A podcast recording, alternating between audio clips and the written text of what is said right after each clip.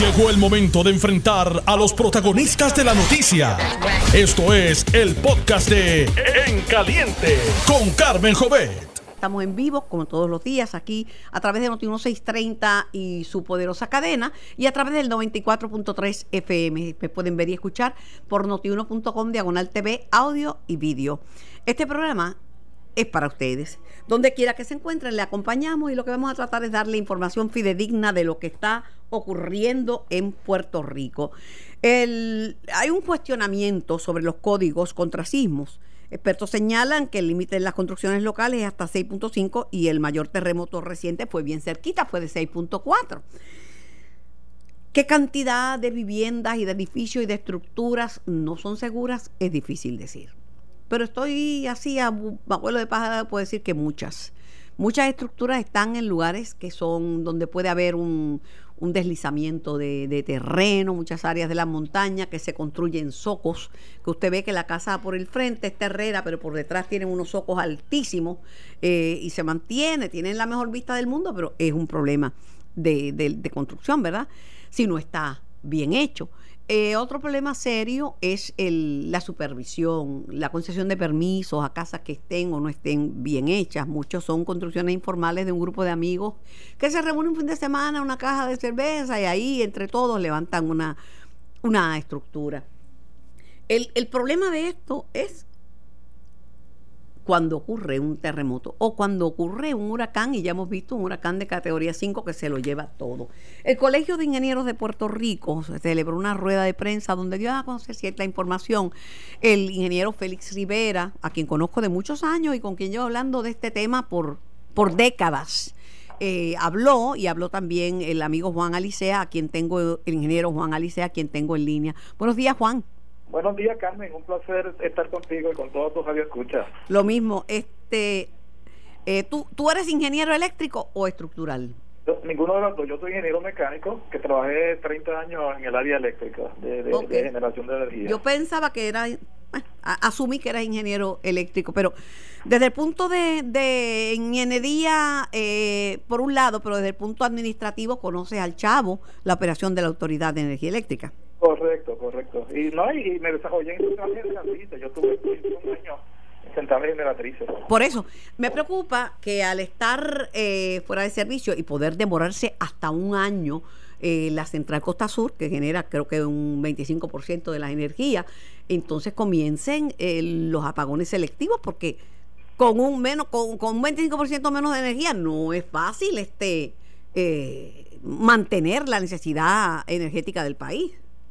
Bueno, Carmen, yo, yo no conozco el detalle de cuál es la la, la, con precisión cuáles son los daños allí en Costa Sur. Lo que te digo es basado en lo que comentó al nuevo día eh, José Ortiz. No, no, y exacto, yo, yo, he, yo he estado viendo lo que se ha dicho en los medios, ¿verdad? Y, algunas fotos que se han publicado. Esto, yo sí te digo, ¿verdad? Que, que, que si tú fueras a hacer una, una, una suma aritmética, pues con esa pérdida de generación no debería, no debería tener interrupciones porque las otras unidades deberían ser capaces de poder sostener la demanda en estos tiempos que se ha reducido significativamente. Eh, no sé cuál es la situación de las otras unidades generatrices, sí sé que Aguirre tiene una fuera de servicio, pero sé que en este momento las dos unidades de AES y las de Coeléctrica están en proceso de arranque, ¿verdad? Lo cual pues debería dar una ayuda significativa al sistema. Eh, lo que yo vi en fotos, en fotos de y te digo no tengo la información completa yo no no no no no no representa como en términos de realización de trabajo. Acuérdate que ah, la situación de la autoridad ahora pues lleva unos procesos eh, administrativos bien burocráticos. Para tú hacer una orden no era lo mismo cuando yo estaba que básicamente la decisión se tomaba en in-house. Y pues y lo decidía uno y, uno hacía la movilización de acuerdo a la, a la situación del momento. Ahora tú tienes eh, situaciones de esa magnitud tienes que buscar autorizaciones hasta hasta la Junta de Supervisión Fiscal y el proceso es mucho más más complejo administrativamente. Pero lo que yo vi allí pues me dice a mí verdad que se pudiese hacer un poco antes de lo que hay allí en términos de, de tiempo de trabajo. Si cuentan la parte eh, administrativa y burocrática que hay que tomarla en cuenta pues entonces sí pudiese alcanzar el año que dice José. Bueno pero la, la alternativa de los puertorriqueños está bien cerquita para la generación de energía está en los, nuestros techos. Tenemos un marco regulatorio que es, un, que es de avanzada y es muy fácil, no es difícil poner un sistema solar en el techo de nuestras casas. De hecho, la gente piensa que esto es sumamente costoso, esto se consigue sin, se consigue un préstamo solar a un bajo interés y además se, consigue, se, paga muchísimo menos de lo que uno paga por la autoridad que no, que no tiene garantías de que va a tener luz. Eh, hay que pensar en la energía renovable. No, no, es más fácil instalar un sistema solar en las casas que, que pensar en, en, en tardar un año en reconstruir una central. Pero no, esto, eso, eso es una de las alternativas que la gente tiene a la mano, ¿verdad? Cada cual tiene que tomar su decisión eh, con sus condiciones. Yo sí te hablo, ¿verdad?, desde el punto de vista de lo que yo conozco sí, eléctrico. Te entiendo, te entiendo. Y de, la, y de lo que hay en Puerto Pero la misma autoridad está recomendando en, la factura muevas a la energía solar, lo, le ponen, muevas a la energía renovable. Y varios alcaldes, bendito, el alcalde de Villalba, saludo, saludo con cariño, tiene una iniciativa con varios, el alcalde popular con varios alcaldes PNP del área para, para salvaguardar la montaña y para ponerla en, términos energéticos eh, renovable y eso es un área que también se afectó.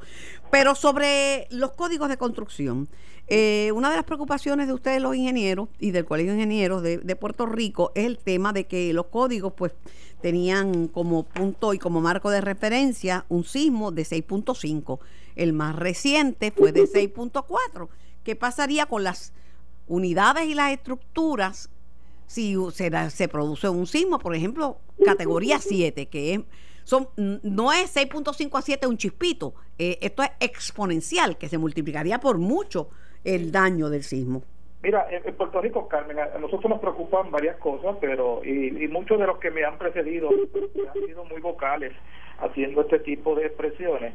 A mí me preocupa más que nada las construcciones informales, porque es así que no tienen códigos de ninguna clase, ni, ni para 6.5, ni para 5, ni para para nada, eso no sigue ningún esa esa desafortunadamente es parte de la de la construcción que tenemos ¿verdad? en todo Puerto Rico, distribuida todo Puerto Rico, y esa es la más que nos preocupa.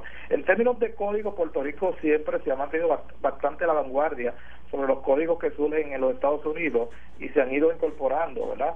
Eh, y aunque un código, pues, la última versión pues se, adoptó en, tan reciente como en febrero de 2019, la versión anterior pues venía como el 2011 esto y, y esos códigos deberían las construcciones hechas bajo esos códigos deberían eh, poder resistir eh, un sismo de categoría 4 claro está, hay un diseño particular. Pero categoría 4, este Juan, ocurre en Puerto Rico todos los días, todas las réplicas son de 4, 4.3.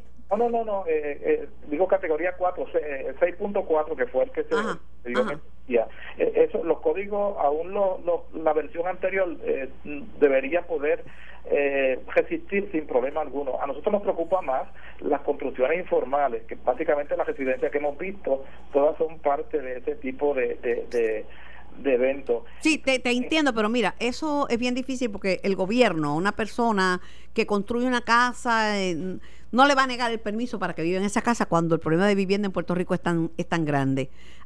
Este, si le fueran a quitar, eh, hay hasta estructuras de, del gobierno que están construidas en lugares peligrosos, que no, no es no construcción informal, pero es construcción en un lugar que no es el adecuado. Creo que hasta el propio cuartel general de la policía pero si se hace bajo bajo supervisión de, un profesional y siguiendo los códigos, tú empiezas con un estudio de suelo, ¿verdad? Que es lo, primero para tú saber qué tipo pero la gente que levanta su casita no lo hace así. La gente que se levanta su casita en los pueblos, en las montañas, lo que hace es que busca un grupo de amigos, un maestro de obra. No, no, sí, yo, yo, vengo de, yo vengo de una casa así, esto, Carmen, te entiendo perfectamente. Y yo también, porque en Mayagüez era una casita que de madera que se hizo con un carpintero y unos amigos te entiendo perfectamente, pero los, eh, los tiempos y la tecnología nos, nos tienen que llevar, ¿verdad? Ninguna, ninguno de nosotros ha tenido la experiencia de un, de un terremoto, ¿verdad? Pero ya con esta experiencia, pues yo creo que nos debe dar un poco más de luz.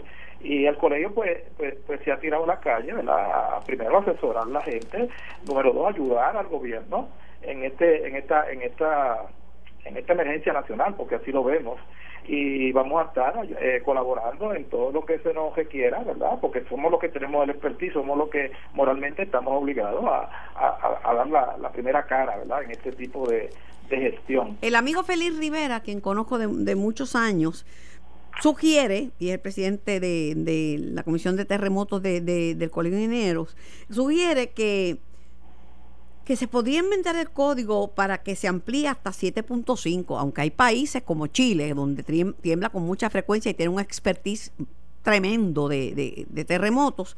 En Chile los códigos llegan hasta hasta 9, hasta 9 para, para prepararlo para un, un terremoto eh, categoría 9.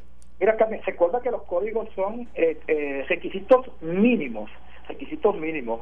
Dependiendo de, del uso, ¿verdad? Que, vaya a tener la facilidad, pues obviamente se va a diseñar muy por arriba de, ¿verdad? usualmente hospitales se diseña con un criterio de una vez y media lo que tú lo que tú requieres, ¿verdad? Si los cálculos dan para cumplir con un código eh, 100 libras, pues tú le pones 150, porque porque porque se construye con algo más, un, factor de seguridad superior de 50%, eh, por lo menos, pero pero los códigos son requisitos mínimos y cada cual, dependiendo del uso que sea, ¿verdad? Y, las condiciones bajo las cuales están, pues eh, se, se, se va añadiendo factores de seguridad adicionales.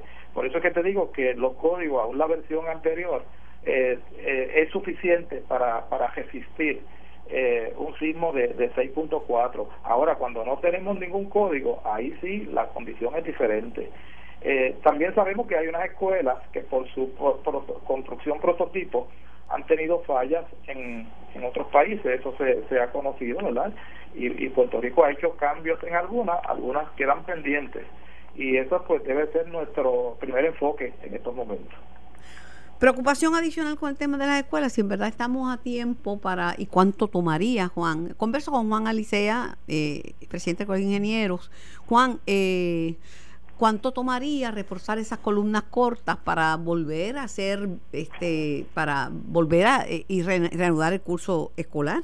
Bueno, yo, entiendo que, que el, el, gobierno ya contrató una gran cantidad de compañías y de profesionales eh, eh, especialistas en el área de, estructural que van a estar haciendo inspecciones, ¿verdad? Eh, claro, si hubiese que corregir o hacer cambios, algunas de ellas porque se ven cambios significativos, esto estaríamos hablando de, que cogen meses, ¿verdad? Eso no eso no está en, un fin de semana, pero sí se van a estar haciendo unas inspecciones utilizando unas guías, de hecho el colegio va a colaborar eh, para que para que discutamos entre entre todos los profesionales que van a estar trabajando este tipo de gestión eh, eh, una, unos criterios mínimos que estaríamos mirando para que todo el mundo haga inspecciones similares verdad y que y que no se quede nada sin sin inspeccionar que porque vaya a atentar contra la seguridad de la gente. Aquí hay un problema con las viviendas este multipiso en Ponce, estas viviendas privadas que se se manejan, son de dueños privados, pero los se manejan con fondos federales. En Ponce desalojaron a los residentes y los residentes están molestos porque quieren ir a la vivienda a recoger las pertenencias.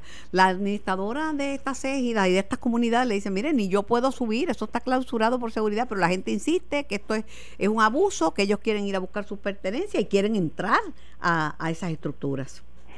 Yo, no tengo esa información, no conozco las razones por las cuales se han cejado, ¿verdad? Pero, pero por motivos de seguridad, porque sufrieron daños. Este... Por motivos de seguridad, si, si, tuviste ya un daño eh, evidente en el área estructural, pues, pues, obviamente la seguridad tiene que estar primero.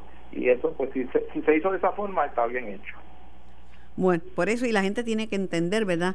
Ellos, claro que es importante uno tener sus documentos, a, la gente quiere salvar el retrato de bodas, cosas que tienen significado emocional, pero imagínate, entrar a un sitio que no esté seguro, que la persona se quede atrapada. Sí, sí, que, es un área porque sabemos que, que van, a, van a seguir ocurriendo los sismos en los próximos días y próximas horas no tenemos experiencia bregando con terremotos y, la gente puede pensar, ¿verdad? Que no, que si la estructura no se cayó total, no colapsó, es segura, no necesariamente, no necesariamente. ¿Cuál es la recomendación que está dando el, el Colegio de Ingenieros con respecto a los códigos y con respecto a la reparación de las escuelas y con respecto, ¿verdad? A, a, a, a lo que debemos saber en términos en términos estructurales de con respecto a las construcciones? Estamos haciendo varias cosas. Eh, hay unas cosas que se, que se tienen que hacer de inmediato, que son las de corto plazo, que eso es que los expertos en el área estructural visiten las áreas y vean eh, daños, ¿verdad? Daños potenciales en, el, en las áreas estructurales. No todas las grietas que se, que se puedan ver, no necesariamente todas afectan eh, eh, el área estructural. Hay otras que pues que no, no tocan elementos estructurales, pues esas no son muy significativas. Pero ahí también entra en juego el suelo donde se construye. Correcto, correcto. Estamos mirando todas esas cosas. Esa es la primera parte, que es una inspección ocular, ¿verdad? Eh, lo que se puede, lo que se puede ver. Si hay estructuras comprometidas, obviamente, pues hay que hay que desalojarlas y si ese es el caso, hasta que se puedan reparar, algunas se podrán reparar, hay otras que no se pueden reparar y esa pues, pues hay que cejarlas de, por vida. Estamos también haciendo una recomendación eh, que pues sería prospectivo y es que se adopte el código de mantenimiento, ¿verdad? Porque ahora mismo en Puerto Rico eh, no eh, no es obligación o, no está regido por un código el, el mantenimiento y en otros países sí lo está, ¿verdad? Yo creo que de nada vale que tú hagas una construcción eh, a tenor con los códigos vigentes y después el, mantenimiento es pobre, no hay un mantenimiento mínimo garantizado, obligatorio, pues eh, se nos va a deteriorar también la estaríamos haciendo ese estamos haciendo ese tipo de de, de, reclamos y obviamente la eh, las restauraciones para, de, especialmente esos edificios que son más viejos, poderlos llevar a, códigos más modernos, pues estaríamos también, pero eso ya toma tiempo y cuesta dinero, eso hay que hacerlo ya a largo plazo. Pero, pero básicamente esas recomendaciones ya están. Comentaba ayer en el programa, converso con el amigo Juan Alicea, que fue el director ejecutivo de la Autoridad de Energía Eléctrica y hoy día es presidente del Colegio de Ingenieros, ingeniero mecánico de profesión. Comentaba que un vídeo que me enviaron hace muchos años, hará par, dos o tres años, en China se preparan hasta para terremotos categoría 10 que esto es apocalíptico. Entonces ellos señalan que el secreto de esas construcciones está en el anclaje. Unos anclajes que le ponen a las estructuras piramidales que tienen, este, muy especiales. Y dice que por eso las pirámides no se le, no se caen. Sí, eh, de hecho, eh, los orientales tienen mucha experiencia. Yo, más que China, resalto Japón, ¿verdad? Para mí son los, los, los másteres en, en el mundo esto eh, pero también hay países suramericanos como Chile que han hecho muchos avances en esas áreas y hay que mirarlo. Eh, la comisión de energía nuestra lo mencionaste a Félix quien preside la comisión pero hay otros nueve excelentes profesionales eh, ocho de ellos con doctorado doctorado en estructura. Han tenido mucha experiencia y han participado en terremotos, estudiando los, eventos, terremotos como el de Haití, California, México, el Salvador y el mismo Chile. O sea que todos ellos se han nutrido. Pues ahora nos toca, pues, desafortunadamente, eh, pues, estudiar muy bien el de aquí y pues y aportarle y decirle al país lo que hay que hacer para para tener estructuras más fuertes en el futuro. Me, me preguntan aquí sobre las, las grietas en forma de X. Yo sé que tú no eres ingeniero estructural, pero eso tiene algún significado especial cuando la grieta se da así en forma de X, si tú sabes. depende del elemento. O sea, tú, lo primero que tú haces durante una inspección es identificar cuáles son los elementos estructurales de, de, de la construcción y cuáles son los elementos que son más bien estos eh, arquitectónicos que son para divisiones y, y, y, segregar áreas y demás, y algunos de ellos fachadas. Identificar esas áreas, si, si están en elementos estructurales, pues hay que, hay que mirarlos con mucho cuidado, ¿verdad? Eh, algunas de ellas son reparables, otras no lo son. Eh, las que están hechas en, en, las otras áreas que no son estructurales, pues, pues son más, más, eh, más fácil de reparar y no, y no hay que temer por ellas. Yo te digo que tenemos que, yo, yo hace mucho tiempo, no sé, ¿cuándo fue que se separaron los, los eh, arquitectos del colegio? ¿Cuándo fue que dejó de ser colegio de ingenieros, arquitectos y agrimensores? A los años 70, a principios de los 70. Pues a principios de los 70, yo recuerdo haber participado en una conferencia eh, magistral oficiada por el Colegio de Ingenieros, donde se empezaron a hablar de los nuevos las nuevas formas y conceptos eh, arquitectónicos de construir.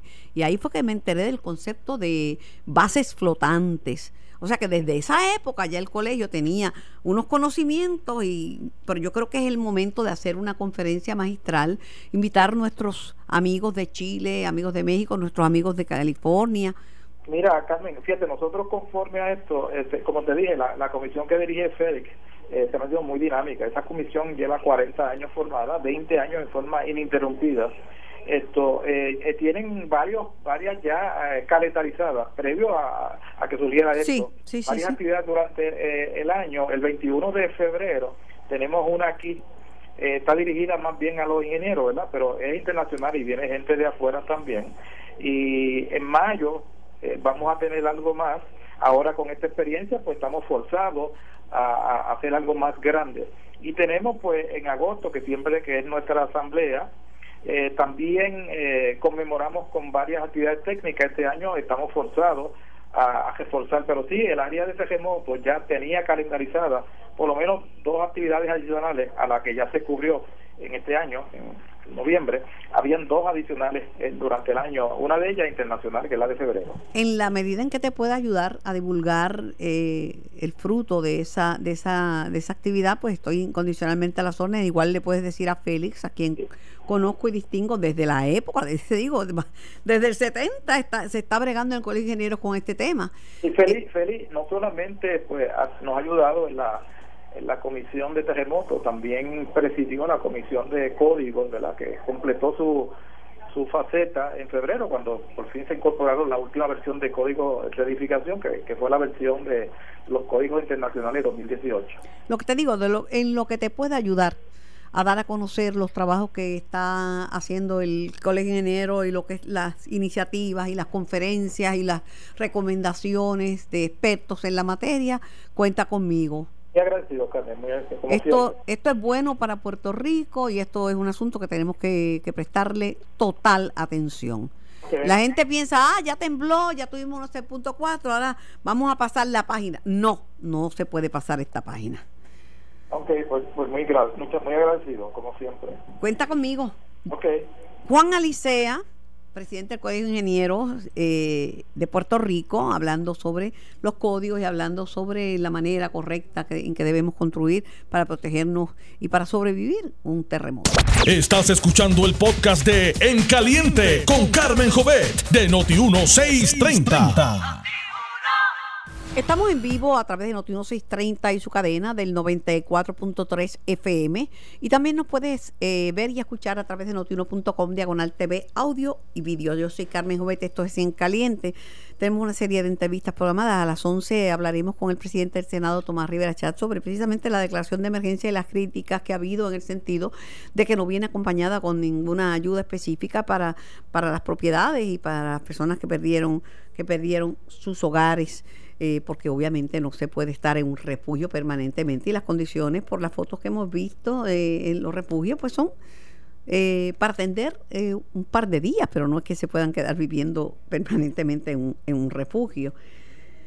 los pueblos que sufrieron pues todavía siguen tratando de, de ver cómo solucionan eh, a la mayor brevedad posible las necesidades inmediatas de los residentes. Tengo al alcalde de Yauco, Ángel Luis Torres, en línea telefónica. Alcalde, buenos días. Buenos días, Carmen. Gracias por la oportunidad de estar con ustedes. Mis, disculpas ayer, ¿verdad? Que no teníamos señal donde estábamos y se me hizo difícil podernos comunicar. No, no importa. Lo importante es que estamos hablando hoy. ¿Cómo están las cosas al día de hoy?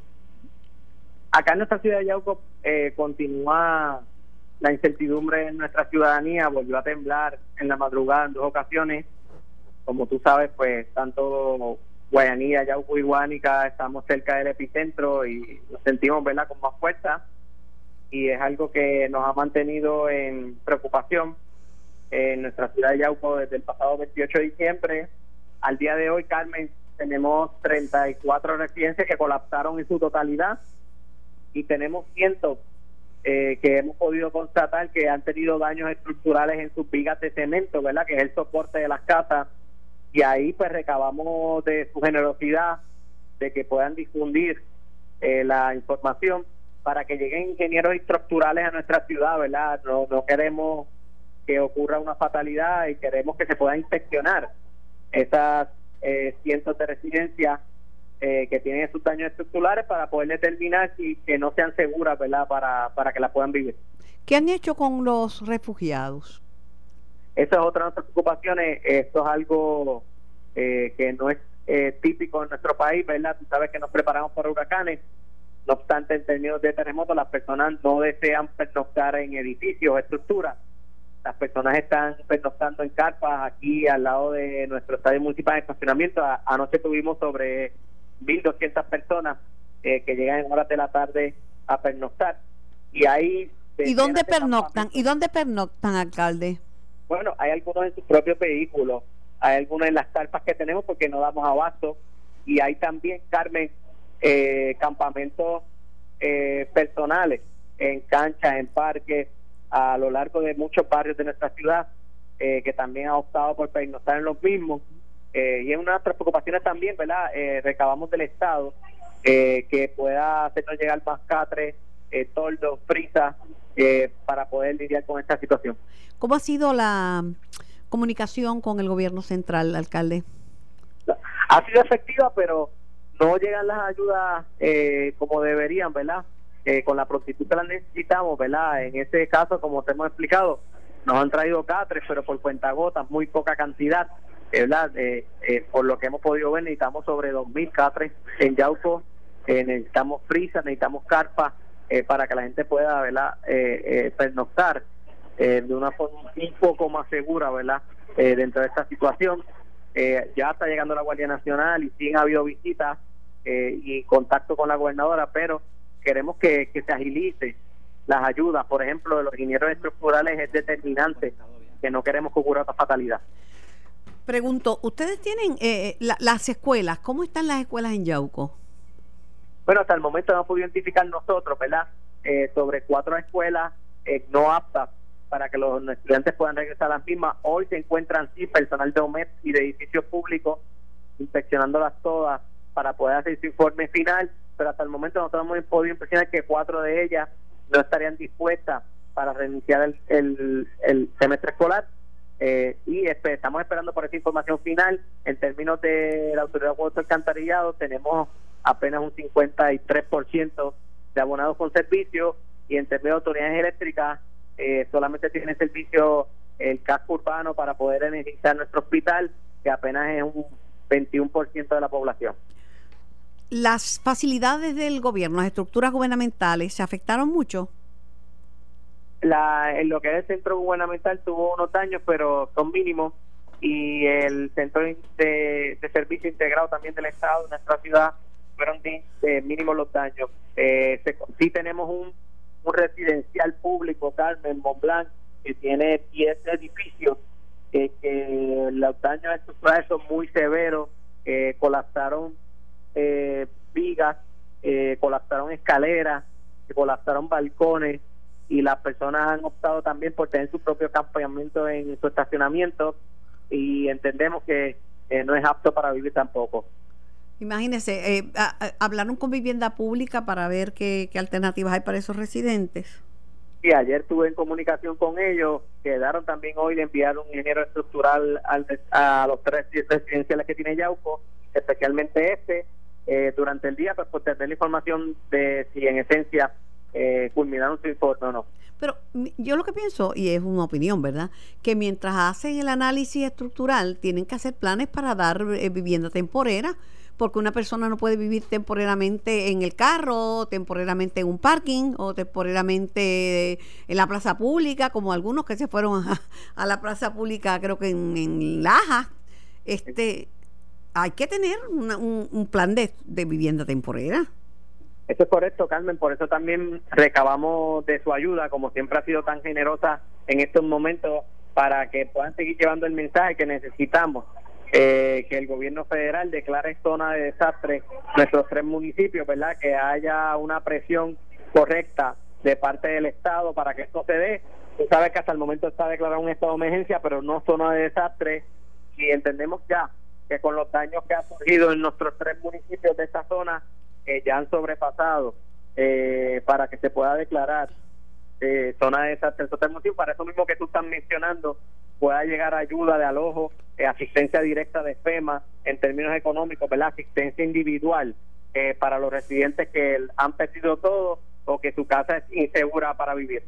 Estoy conversando con el alcalde de la ciudad del Café, el municipio de Yauco, Ángel Luis Torres. Alcalde, eh, otro tema es el tema de cuándo se reanudará el curso escolar. El ingeniero dijo ayer en rueda de prensa que había 500 estructuras que no eran seguras, de escuelas.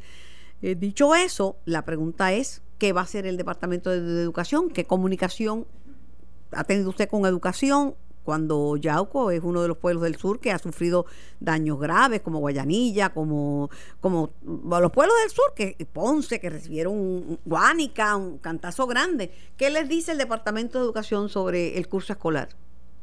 Ninguna información sobre el curso escolar, simplemente que están inspeccionando los planteles. Por ejemplo, eh, hemos cambiado de tres escuelas donde están haciendo alimentos para nuestros refugiados porque han llegado a inspeccionarla y los comedores no son seguros ni para trabajar, para poder confeccionar los alimentos. Se han tenido que mover de tres escuelas en los pasados dos días, ¿verdad? Así puedes más o menos tener una idea eh, de cómo ha sido la situación en los planteles escolares. Eh, y pues, en términos del curso escolar, ninguna comunicación que se ¿Cuál es su principal preocupación en estos momentos, alcalde? Las, las dos mayores, eh, en términos de que lleguen los ingenieros estructurales para poder irnos por los diversos barrios de Yauco, identificar las casas inseguras. Dos, eh, que el Estado nos provea eh, catres, eh, carpas y frisas para nuestros ciudadanos. Y tres, que se declare eh, zona de desastre en nuestra ciudad para poder recibir la asistencia, como tú muy bien has dicho, para tener ese plan eh, de que las personas puedan entonces poder refugiarse y poder dar unos hogares temporeros. Yo he visto y esto también es opinión, no es una noticia, es mi opinión. He visto una indiferencia por parte del presidente de Casablanca, porque aunque sea una expresión de solidaridad, cuando hay un desastre en un país, usted oye que se, los líderes de los gobiernos se expresan, aunque no le manden ni un chavo, ¿verdad? pero lamentamos el dolor de tal país con el desastre, el sismo que ocurrió, envían sus, envían ¿verdad? sus palabras de solidaridad. Yo no he escuchado mucho He escuchado líderes eh, que se han expresado, pero de Casablanca no, no he escuchado ningún. Bueno, la gobernadora dijo que nadie la había llamado. Muy lamentable, Carmen. Eh, sabemos que el presidente está en un proceso de un enfrentamiento bélico con Irán. Eh, ¿verdad? nosotros los políticos podemos verlo con suspicacia como que es una movida política, una estrategia en año electoral y que en este momento nuestro país esté sufriendo tanto y nuestros pueblos del sur y ni siquiera hay una expresión, eh, pues muy triste eh, para nosotros y muy lamentable eh, que el presidente de Estados Unidos, aunque ya ha tenido una tendencia eh, racista y también en contra de los latinoamericanos, y hemos visto también que al día de hoy vamos allá al tercer año, ya después del huracán María, y aún no llegan todas las ayudas, aún habiendo sido declarado zona de desastre todo Puerto Rico. Imagínate ahora a, cuatro días del paso un terremoto que, que es algo que no es normal para nosotros y que la gente eh, no hemos sabido, ¿verdad? Y me incluyo, eh, cómo poder eh, lograr establecer centros permanentes de refugio que las personas se sientan seguras. Y todo esto en medio de una quiebra, porque tampoco es que Puerto Rico está en su mejor momento, está tratando de recuperarse del peor desastre en 100 años, el huracán, los huracanes Irma y María, categoría 5, y encima de esto un terremoto. O sea, nuestro país bastante resiliente y fuerte es para, para lo que le ha tocado vivir en los últimos el último par de años duda, Carmen, lo, hemos demostrado, ¿verdad? Eh, durante todos estos años y eh, recabamos de esta ayuda tan necesaria para, para nuestra gente, ¿verdad? De nuestros campos, de nuestras paseadas, de nuestros residenciales, todavía están sufriendo. Yo estoy llamando, ya hicimos la gestión para comunicarnos con el Departamento de Educación porque hay que tener, ¿verdad? Hay que dar información. Los padres están que no sé, y, y, y, muchos quieren, ¿verdad? En lugares donde no están tan afectados como ustedes en Yauco, quieren, quieren volver a la normalidad y quieren saber cuándo, qué, va a pasar, pero si las escuelas, si hay 500 escuelas que no son seguras, tampoco los padres se van a sentir cómodos enviar sus hijos a las escuelas. tienen que emitir ya una, una comunicación. Sí, así esperamos y más en nuestra ciudad que, que las personas están en incertidumbre total y en preocupación. Eh, están llamando, de, no se me vaya, de un hogar de envejecientes de Yauco, no se me vaya, alcalde. Por favor, permanezca en línea. buenos días. Sí, buenos días. Mire, eh, yo fui a... ¿Con quién fui tengo a- el gusto de hablar? Con la señora Ramos, Florence Ramos. Ajá, sígame, Florence. Yo fui a... a- yo tengo 22 envejecientes. Yo estuve este allí en manejo de emergencias y hablé con el director y ya no tiene un camión cisterna para poder suplirnos agua. Eso es lo- eh, ¿cuál- Porque cómo, está averiado. cómo se llama su, el, el- su égida o su lugar- hogar de Eh, envejecientes? se llama Mi Casita de Paz y estamos en Jaganas, ¿Dónde se encuentran? En el barrio Jaganas de Yauco. Ok. Déjeme preguntarle al alcalde a ver, Ok. a ver en qué manera la podemos ayudar. Gracias por comunicarse con nosotros. Alcalde, ¿me escucha? Sí, la escuché y escuché, y escuché la información. Nosotros tenemos unos ASIS aquí en, en nuestro estadio, que tenemos unos camiones privados. Con mucho gusto enviar eh, a que le puedan llevar algo a- al centro de envejecientes en Jacana. Yo lo que le digo, alcalde, que con solo un timbrazo usted me tiene a su disposición. Si no me llame, porque no quiere, porque estoy en la mejor disposición de ayudar en todo lo que sea posible y de comunicarlo con gente que también le pueda ayudar a usted. ¿Cómo no? Gracias, Carmen. y sabe que ese es un municipio que yo quiero mucho eh, y lamento todo lo que están pasando, pero tengo fe en que Puerto Rico se va a levantar.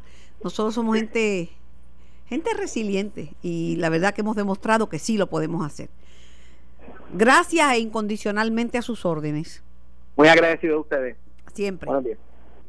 Vamos a atender a nuestra gente. Buenos días, ¿quién me habla y de dónde? Sí, es Miguel Colón de Carolina. Hola Miguel. Eh, mire, eh, perdone que yo estoy llamando, yo estoy llamando porque yo tengo una tía que se llama Juanita, ella está en Guayanilla, en, el, en uno de los parques. Entonces ella tiene una estufita de gas, de gas y entonces ella, como ya yo escuché al alcalde que hay problemas y allá lo hay también, ella no se quiere venir para acá, para Carolina, ella quiere quedarse allá. Lo que pasa es que ella está hablando que ya el beneficio que cuando, a ver si la familia habla, porque el problema es que ella tiene que esperar hasta el día 22 para recibir el, el beneficio, para ella poder comprarse una comprita, porque como no puede entrar a la casa, entonces la familia no ha dicho nada. ¿Y dónde Si ella va- va? Pero ¿dónde ella va a vivir si no puede entrar a la casa? No, porque por eso, porque ella lo que quiere es que otra familia que está allá, si ella recibe sus cupones, pues entonces puede ir a Ponce, o hacer una comprita pequeña, salchicha, jamonilla, lo que pueda. Pues entonces ella cocinar donde donde ya están, porque ya están en un sitio que, que pueden pueden cocinar. Lo que pasa es que no pueden no pueden entrar a la casa. Entonces el problema es que como no tienen dinero, pues entonces ella dice que cuando van a, si la familia va a depositar ese dinero, por lo menos ya pues la lleven a hacer una, una comprita para ya poder tener compra. Pero ¿Cómo tiene no? que esperar hasta el día 22, entonces la familia no se ha expresado sobre eso. ¿Cómo no? Hacemos nuestro esfuerzo. Sammy, ¿cómo me comunicas con Frances a ver cuándo familia va a, a dar ese eh, Sí, dinero? porque por el, el problema es que para la zona metropolitana pues no hay problema, pero el problema es que la gente de allá, pues hay mucho como ella, que tiene que esperar hasta el día 22. Sí, no se, preocupe, 9. no se preocupe que esa gestión la voy a hacer ahora mismo, Ah, Pues muchas gracias y, y muy amable. siempre. Siempre las órdenes. Muy buenos días, ¿quién me habla y de dónde? Sí, buenos días, me habla la señora Ortiz, residente del pueblo de Guayanilla. Ajá. Lo que pasa es que nosotros tenemos una preocupación porque hay muchos residentes de las urbanizaciones que nos encontramos durmiendo, ¿verdad? En casetas, en el área de los parques, de di- di- diferentes este, urbanizaciones. Hay gente como por ejemplo del barrio de las Quebradas. ¿Dónde está Eh, durmiendo usted? indios. ¿Dónde está durmiendo Yo usted? me encuentro durmiendo en San Augusto, eh, cerca del parque. ¿Pero dónde está durmiendo? ¿En una familia. casa? ¿Con una familia? No, en una caseta, entonces, este, pues... ¿Pero su casa se destruyó? ¿Su casa se le destruyó? No, lo que pasa es que nosotros vivimos en un monte y entonces, pues, este, una un familiar, una tía, nos dio al ojo en su hogar y hay un periodo como, somos como 15 personas, Ajá. eh, todavía tenemos este, dos menores de edad y estamos al frente del parque en ese lugar. Hay muchos residentes que se encuentran con menores de edad, estamos hablando de menores de 5, 6, 10 años, eh, durmiendo en el parque.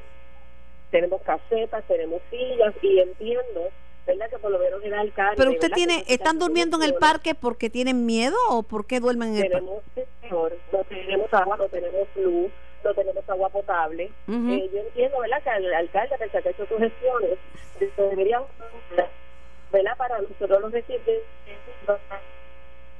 Hello. Que también tenemos.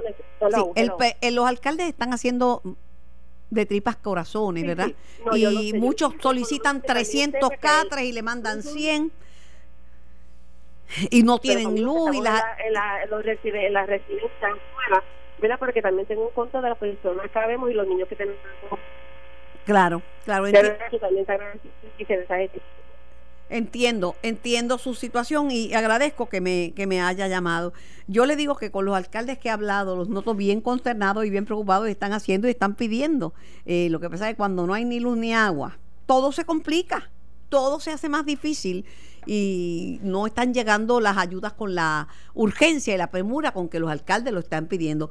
Para eh, creo que el alcalde de Bayamón, Ramón Luis Rivera, junto al alcalde de Guainabo, y no, no sé si el de Cataño, no me acuerdo, de Cataño, ¿verdad? Sí, se unieron para llevar ayuda a los alcaldes del sur, porque porque no, no, el el daño es grande y no están recibiendo la ayuda que necesitan con la urgencia con que le están pidiendo.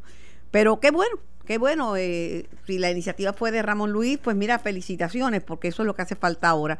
En vez de indiferencia, hace falta solidaridad. Buenos días, ¿quién me habla y de dónde? Buenos días, Sí, buen día. ¿con quién tengo el gusto de hablar? Sí, hablar con el doctor allá de Ponce. Doctor, ¿en qué le puedo ser útil? Antes que todo, quiero darle las gracias a usted y a, y a Notiuno por siempre mantenernos informados y estar alerta. Para eso todas estamos, doctor, para eso estamos. y te lo agradezco inmensamente.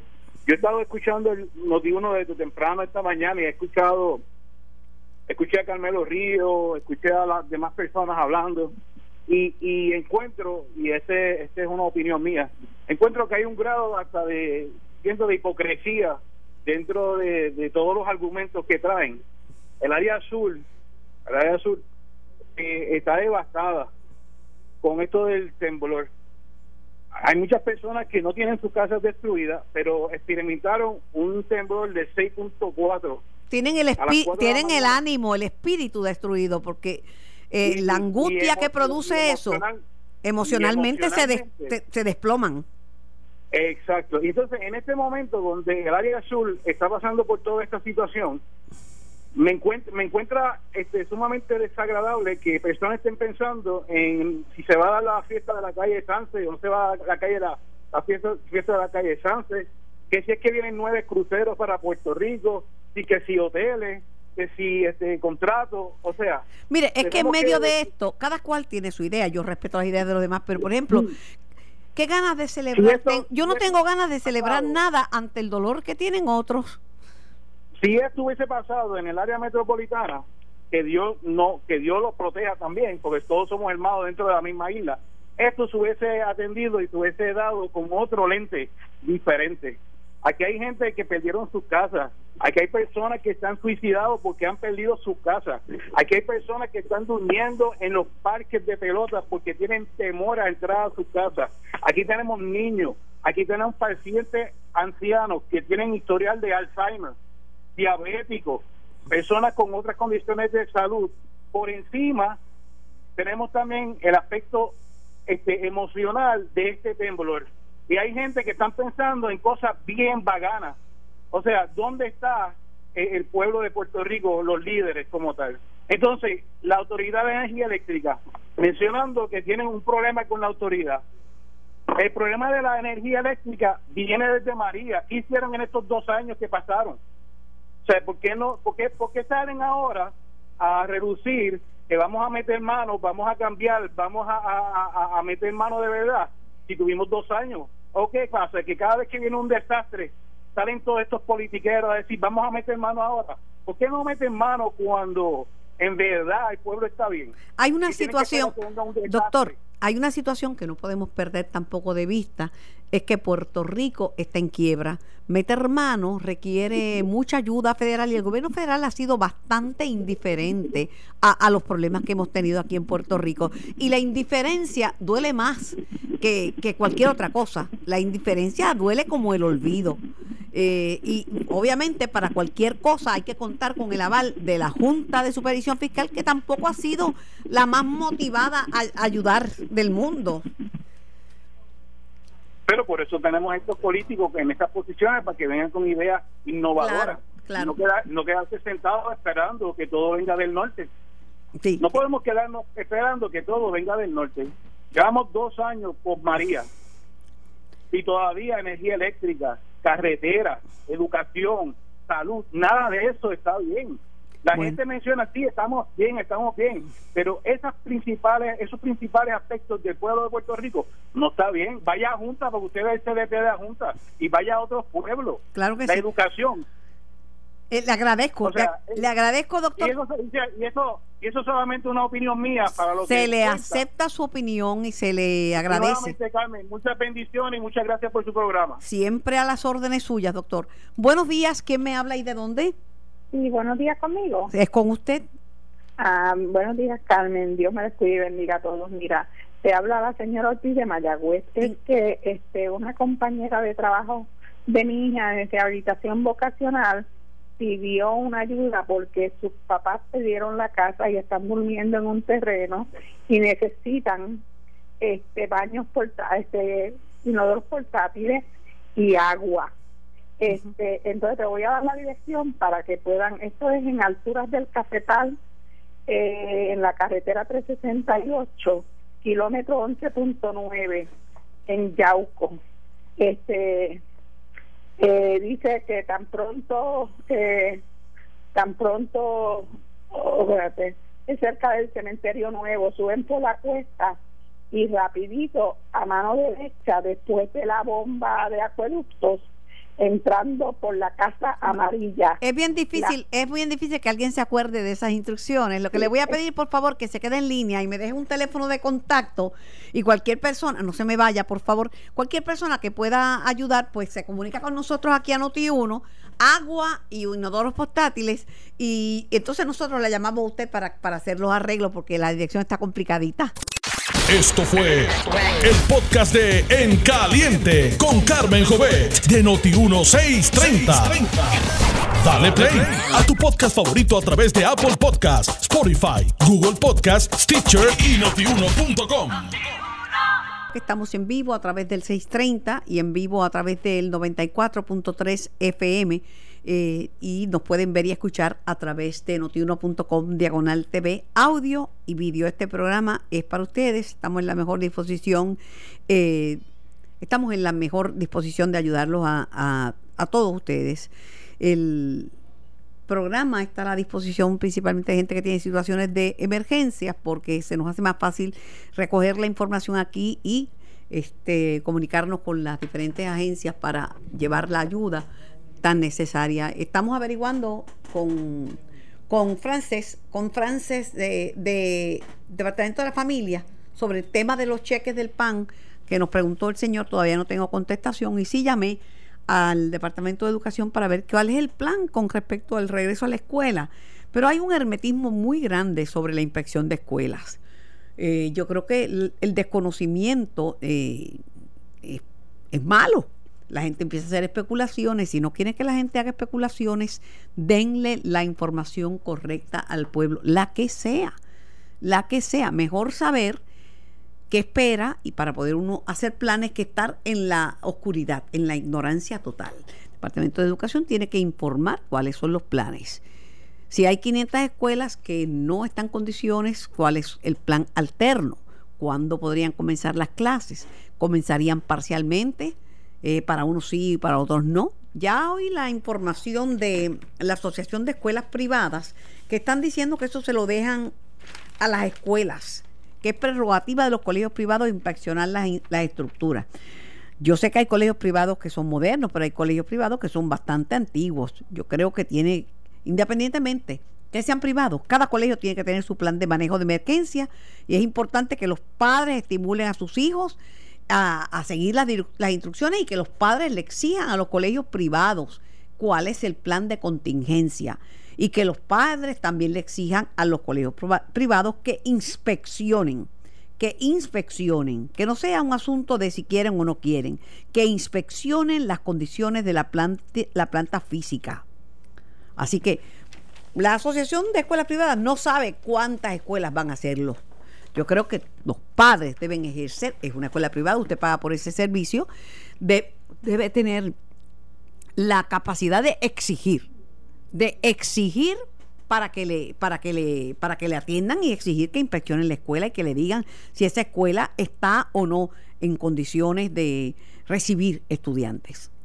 No es si la escuela quiere o es prerrogativa de la escuela, no, no, no. es importante que la escuela lo haga.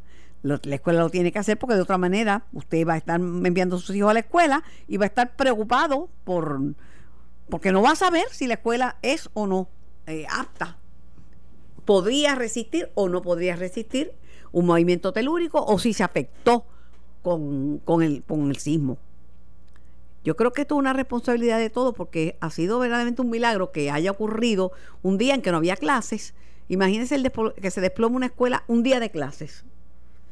Señores, mejor precaver que tener que, lamentar. Todos tenemos la obligación de, de, de precaver, de precaver. Máxime cuando es una institución que recibe niños. Así que los padres que le exijan a los colegios privados y la ciudadanía, yo voy a estar muy pendiente del Departamento de Educación y no me han contestado, pero tienen que dar información. El silencio no es opción. La propia gobernadora tiene que decir qué va a hacer. No que las mandaron a inspeccionar, sino que tiene que decir cuál es el plan de contingencia. ¿Qué plan de contingencia tienen para el sistema de educación pública? porque permanentemente la gente no se puede quedar en una, en una plaza pública, permanentemente no se pueden quedar en la calle, permanentemente no se pueden, no se pueden quedar en, en un refugio. Estas son ayudas temporeras. Permanentemente tiene que haber una planificación. Definitivamente tiene que haber una planificación y, la información le permite a la gente decidir qué va a hacer. Si usted sabe que no van a comenzar las clases hasta un buen tiempo, que tales escuelas pues no tienen sustitutas porque no hay escuelas cerca para mandar a sus niños, pues usted va a tomar una decisión. Pero si usted no sabe qué va a pasar, pues usted está en las tinieblas. La desinformación es como las, las tinieblas, difícil caminar en tinieblas, difícil tomar decisiones cuando usted no tiene la información correcta. 787-758-7230 es el número a llamar. Este, eh, queremos conversar con el presidente del, Senado, Tomás Rivera Chat, lo estamos, estamos llamando para, para preguntarle básicamente sobre el tema de, las ayudas federales y del presidente Trump y, y lo que va a pasar con, esta, con estas ayudas. Buenos días, ¿con quién hablo? Buenos días, ¿es conmigo? ¿Con quién tengo el gusto de hablar? con Wilma Ríos. Adelante. Sí, este Carmen, yo soy maestra. Estoy ahora en una estoy en una excelente escuela. Este, no sé si es segura, está en el área metropolitana y no sé si es segura, pero yo estoy segura que yo trabajé en una escuela que no es segura en Guaynabo, donde hay grietas de dos pulgadas entre un salón y otro. ¿Qué escuela es esa? Esa es la escuela Josefina Barceló de la carretera 177 en Guaynabo, escuela superior. Y hay unos, unos issues entre uno y otro edificios contiguos muy serios de que atentan contra la seguridad hace años, no solo ahora. Entiendo. Eh, por otro lado, ¿qué información, ¿qué información ha recibido usted del Departamento de Educación sobre, sobre el comienzo del curso escolar y sobre, y sobre las escuelas? ¿A dónde irían unos estudiantes si es que hay una escuela que se inspecciona y no es segura? Bueno, nosotros recibimos indicaciones de que es muy posible que nos reportemos el próximo lunes que tenemos que esperar este más información oficial del departamento. Eh, hoy no había que reportarse. Ok. Carmen, a mí me, me, me parte el alma pensar en niños pillados en un evento telúrico. Imagínese. Y nosotros como pueblo reunimos fuerzas para sacar a Ricky. Ricky es menos importante comparado con esto. Aquí se nos va la vida, el alma, el corazón y el futuro. Y un solo niño nada más que muera por negligencia es bastante, son todos los niños. Eh, yo creo que no se le puede no se le puede quitar mérito a las protestas públicas pero el chat de Telegram era un chat donde hablaron muchas vulgaridades y, utilizaron palabras que son soeces y, y, además que se burlaron de lo que no debían burlarse pero mucha gente protestó y mucha gente se tiró a la calle y muchos artistas levantaron, levantaron su voz y yo no los veo ahora. Eso es verdad. Yo yo participé y yo creo que fue importante, pero creo que nuestros niños son tan importantes como para volvernos a levantar y exigir No, son, son- perdóneme, son, son más importantes porque sería cuestión de mandar a un niño a un lugar donde esté seguro, que es lo más importante, Exacto. es más importante.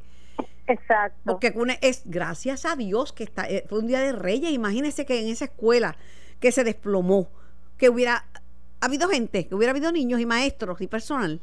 Exacto, exacto. Yo estoy de acuerdo con Eh, usted.